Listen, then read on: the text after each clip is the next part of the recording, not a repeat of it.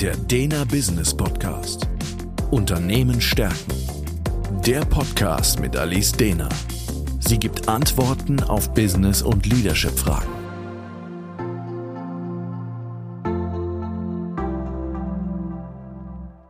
Herzlich willkommen zum Dena Business Podcast. Mein Name ist Alice Dena und Thema heute Burnout. Wie erkenne ich die Anzeichen meiner Mitarbeitenden und was dann? Der Status quo. Wir leben in einer sehr schnellen Welt und sie wird immer schneller. Alle möglichen Dinge passieren gleichzeitig. Wir sind mit allem und jedem vernetzt, versuchen ständig leistungsfähig und einsatzbereit zu sein, flexibel zu agieren und irgendwie auch noch die Familie und die Karriere unter einen Hut zu bekommen und sich gleichzeitig um pflegebedürftige Eltern oder so zu kümmern. Doch was ist, wenn diese große Herausforderung, das allen gleichzeitig gerecht werden zu wollen, vor die uns die moderne Arbeitswelt oder auch Lebenswelt stellt, tatsächlich zur Überforderung bis hin zum Burnout führt? Und wie erkenne ich als Führungskraft Warnsignale für Burnout, bei meinen Mitarbeitenden? Wie handle ich dann? Und wann sollte ich handeln? Der Ansatz. Vorab möchte ich einmal kurz erklären, was Burnout überhaupt ist. Also wörtlich übersetzt bedeutet Burnout ausgebrannt sein. Und ich finde, das beschreibt es auch ziemlich gut. Unter Burnout versteht man einen Zustand, totaler körperlicher, geistiger und emotionaler Erschöpfung mit verminderter Leistungsfähigkeit.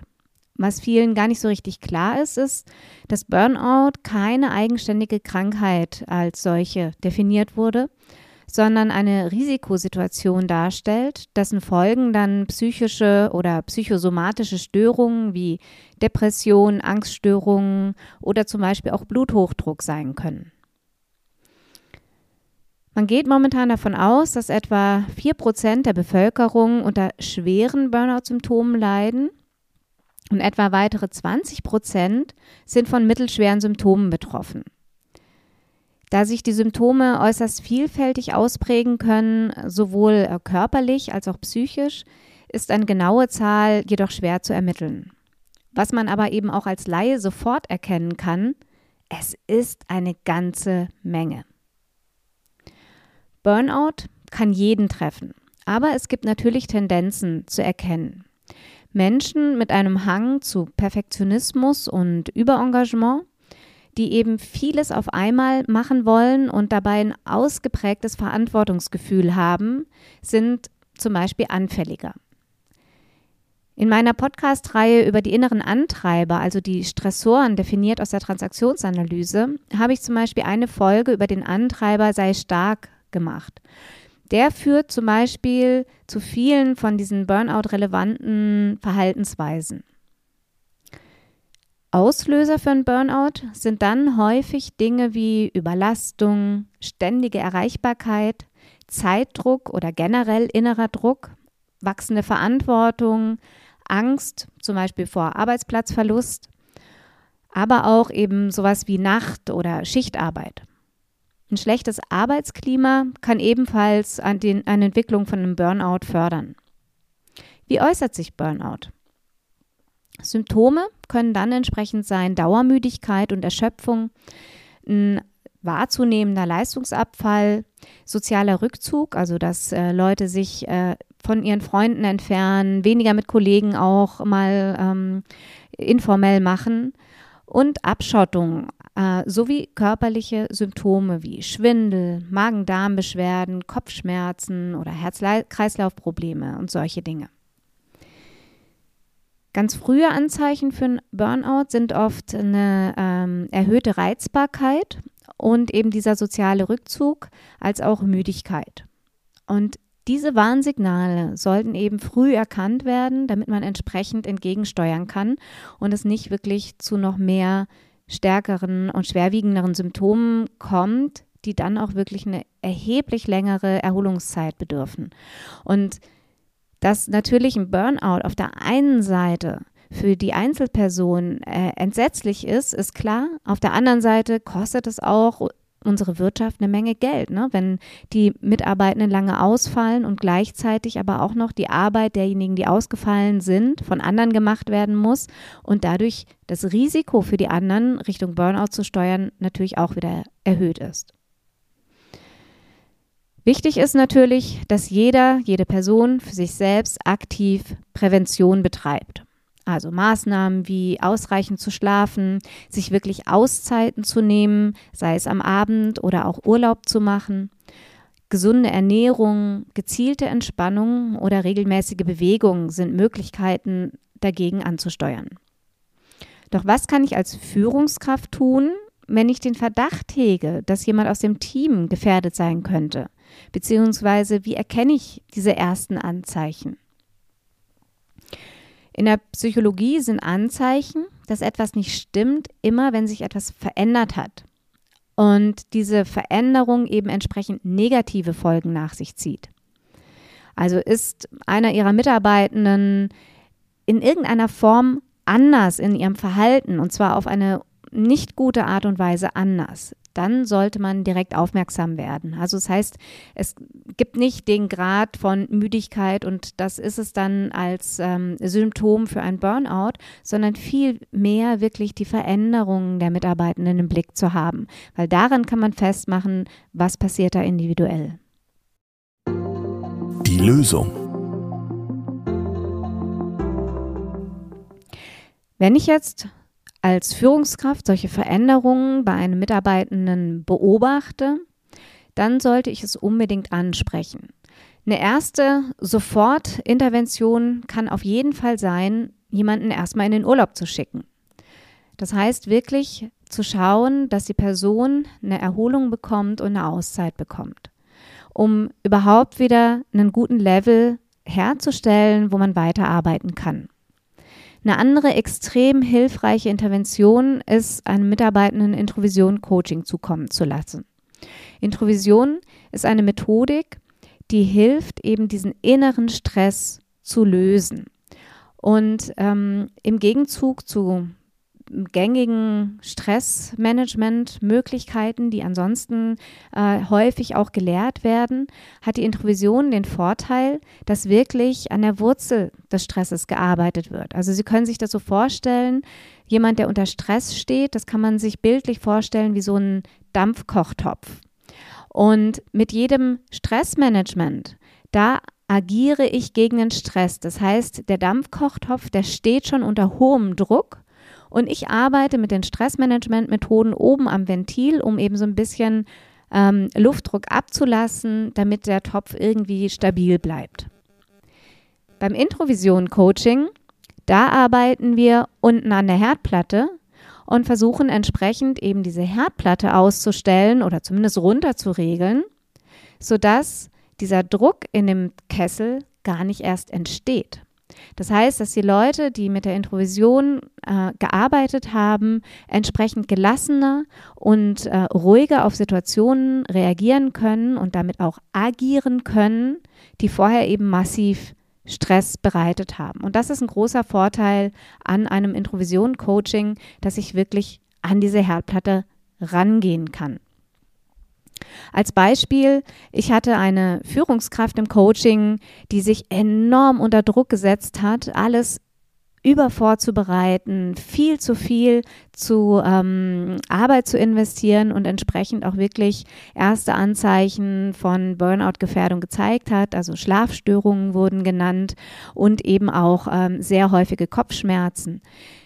Der Druck, alles in diese absolute Übervorbereitung zu geben, der entstand dadurch, dass innerlich eine ganz große Angst da war, dass wenn man irgendwie nicht äh, die Leistung bringt und nicht den Anforderungen entspricht, dass dann sofort ein Jobverlust da sein könnte. Also dass sofort sozusagen der Kopf abgehakt wird.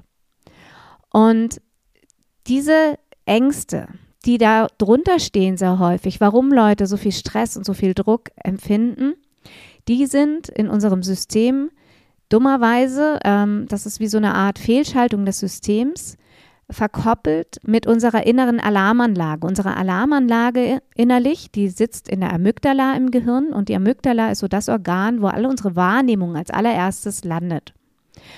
Und die Alarmanlage ist dazu da, unser physisches Überleben zu sichern. Also das heißt, es ist eine ganz hilfreiche Sache, wenn ich zum Beispiel über die Straße gehe und ein LKW donnert auf mich zu. Dann brauche ich die Alarmanlage der Amygdala, die in Form von Hormonausschüttungen Alarm schlägt, um eben möglichst schnell über diese Straße zu kommen, um eben dieses Fight, Flight or Freeze Verhalten zu aktivieren. Wenn jetzt aber eben so eine Angst dass ich äh, einen Kopf kürzer gemacht werden könnte, wenn ich nicht total übervorbereitet in ein Meeting mit dem Vorstand gehe, dann ähm, kann es zu denselben Hormonausschüttungen kommen, wenn ich glaube, ich bin in einer Situation, wo genau das passieren könnte, dass ich nämlich scheitere, dass ich da eben nicht meine, meine Antworten geben kann in dem Meeting. Diese Hormonausschüttungen, die extrem hilfreich sind für mein physisches Überleben, helfen mir aber leider überhaupt nicht in meinem psychologischen Überleben. Das heißt, wenn diese Hormone da sind, dann empfinde ich massiv Stress und die erleichtern mir nicht die Situation, dass ich dann im Meeting besonders eloquent auf die Fragen reagieren kann oder so, sondern die produzieren eine Menge Stress. Und unsere Reaktion auf diesen Stress ist eben, dass ich ihn nicht da haben will und ich all diese unangenehmen körperlichen Gefühle, Emotionen und Gedankenmuster, die damit verknüpft sind, versuche wegzudrücken. Das heißt, ich reagiere auf diesen Stress, der da entstanden ist und signalisiere dummerweise damit aber meinem Gehirn jederzeit wieder, die Alarmanlage macht Sinn, weil sonst würde ich ja nicht darauf reagieren. Und was wir in einem Introvision-Coaching machen, ist in einer Übung, in einer besonderen Form der Wahrnehmung, wir nennen es weite Wahrnehmung, mal bewusst diesen Alarm auszulösen und etwas zu tun, was ich sonst nicht tue, nämlich diese Alarmreaktionen in Form von Körperreaktionen, also sehr häufig, ne, dass der Magen sich zusammenzieht, kalte Schweißausbrüche, äh, Kurzatmigkeit, ähm, sind alles Symptome, die Sie wahrscheinlich kennen, wenn Sie Stress empfinden, aber auch die emotionalen Reaktionen, wie auch ähm, die Gedanken, Bilder, Erinnerungen, die damit hochkommen, all das in dieser weiten Wahrnehmung mal nur zu beobachten. Und was man damit erreichen kann, ist, dass dieser Alarm ins Leere laufen kann. Denn mein System kann lernen, jetzt habe ich hier riesig Energie verbraucht, um diesen Alarm zu machen. Und es ist nichts passiert, niemand hat darauf reagiert. Es wurde nur beobachtet sozusagen, was das alles für Auswirkungen hatte. Und ich sitze hier immer noch quicklebendig auf dem Stuhl. Und dann kann mein System lernen, dass mein physisches Überleben ja überhaupt nicht in Gefahr war. Aber für die Sicherung meines physischen Überlebens ist die Alarmanlage ja eigentlich da. Und dann ist unser Gehirn glücklicherweise auf Energiesparen aus und kann entsprechend diesen, diese Ängste, die wir haben, die uns dann in so einen Stress bringen, wieder entkoppeln von meiner Alarmanlage. Und dann kann ich eben wesentlich gelassener in Situationen agieren, die mir vorher Stress bereitet haben. Also die Führungskraft, von der ich eingangs erzählt habe, die hat wirklich plötzlich äh, gelernt, wesentlich gelassener in Meetings mit dem Vorstand zu gehen, sich nicht so über vorzubereiten und entsprechend auch weniger Zeit in die Vorbereitung zu investieren und viel mehr auf dieses innere Wissen zu vertrauen, dass die Antworten schon kommen können. Aber sie konnten dann auch kommen in den Meetings, weil der Stress gar nicht erst da war. Ich damit eben auch andere Gedankenmuster hatte. Das heißt, also Introvision-Coaching ist eine hervorragende Möglichkeit, um eben wirklich an dieser Herdplatte, wenn wir nochmal zu dem Bild mit dem Dampfkochtopf zurückkommen, daran zu arbeiten und entstressend zu wirken. Und das sehr gerne in Kombination mit Selbstmanagement. Weil was ich auch oft beobachte, ist, dass ich natürlich viel am Umgang mit Stress und so weiter arbeiten kann und jemanden eben wieder in eine gute Position nach ersten Burnout-Symptomen bringen kann. Aber wenn derjenige dann zurück in sein Unternehmen geht und eben dieser Stress sofort wieder da ist und jemand kein gutes Selbstmanagement hat, also keine guten Möglichkeiten hat zu priorisieren, mit Aufgaben umzugehen, sich eben die Dinge nacheinander abzuarbeiten und wieder den Versuch macht, alles gleichzeitig zu erfassen, zu bearbeiten äh, und gleichzeitig noch Rede und Antwort mit Mitarbeitenden zum Beispiel zu stehen, dass dann natürlich das Burnout auch schnell wiederkommen kann. Das heißt, zusätzlich macht es immer Sinn, auch das eigene Selbstmanagement mal anzuschauen und die eigene Arbeitsweise. Und in dieser Koppelung hat man schon ein ganz gutes Toolset, um zu schauen, wie kann man wirklich Entstressen und einem Burnout entgegenwirken. Und das sind Möglichkeiten, die eben entsprechend Führungskräfte auch Mitarbeitenden bieten können. Der Dena Business Podcast. Unternehmen stärken ist der Führungskräfteimpuls und Management-Input mit Gedanken für die Zukunft. Für weitere Informationen und Fragen finden Sie uns im Internet unter www.dena.academy.